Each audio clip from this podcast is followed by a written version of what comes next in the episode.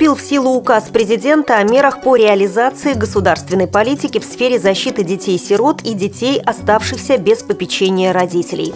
Инвалиды Кузбасса получили телефоны с тревожной кнопкой. В республике Ингушетия открылся инновационный детский сад.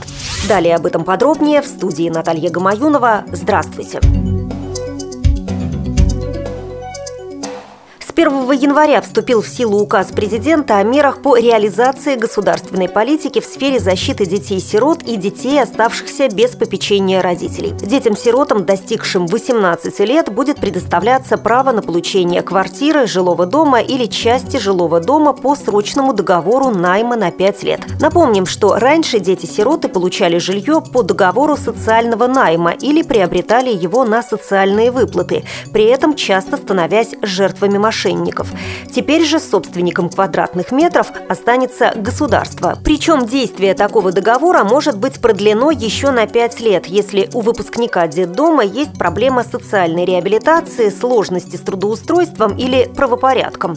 По истечению этого срока сироты смогут его приватизировать. Если ребенок-сирота обучается в образовательном учреждении и живет в общежитии, проходит военную службу по призыву или отбывает наказание в исправительном учреждении, то по его письменному заявлению жилое помещение может быть предоставлено ему позже. Контроль за использованием жилых помещений будут осуществлять органы исполнительной власти субъектов Российской Федерации.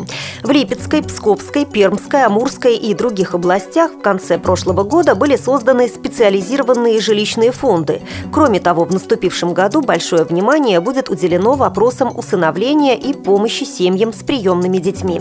В первую очередь должны быть сняты ограничения по жилищным условиям. В частности, если родители не живут в антисанитарных условиях, то размер их квартиры не может стать препятствием при усыновлении. Также планируется увеличить региональные выплаты семьям, взявшим ребенка на патронатное воспитание. Штат и заработная плата воспитателей и нянечек, ухаживающих за инвалидами в детских домах, будут увеличены. В 2013 году появится первая в истории федеральная программа «Россия без сирот», направленная на решение проблем сиротства без привлечения зарубежных усыновителей. Деньги, которые сегодня тратятся на содержание малышей в детских домах, будут перечисляться приемным родителям.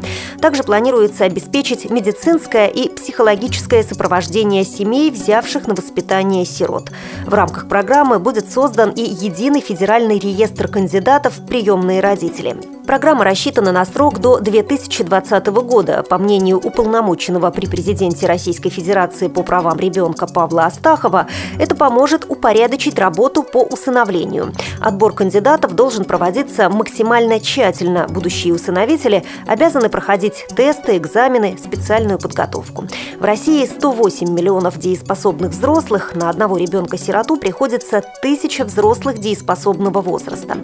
Сейчас в российских детских домах домах находится более 100 тысяч детей. На каждого ребенка в детдоме выделяется от 260 до 600 тысяч рублей в год.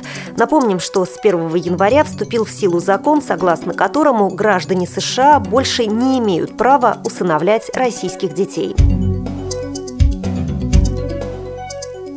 Кемеровской области продолжает работу программа поддержки людей, находящихся на домашнем обслуживании. 474 кузбасских инвалида первой группы получили в подарок телефоны с тревожными кнопками, которые предназначены для автоматического дозвона по номерам службы спасения, полиции и скорой помощи.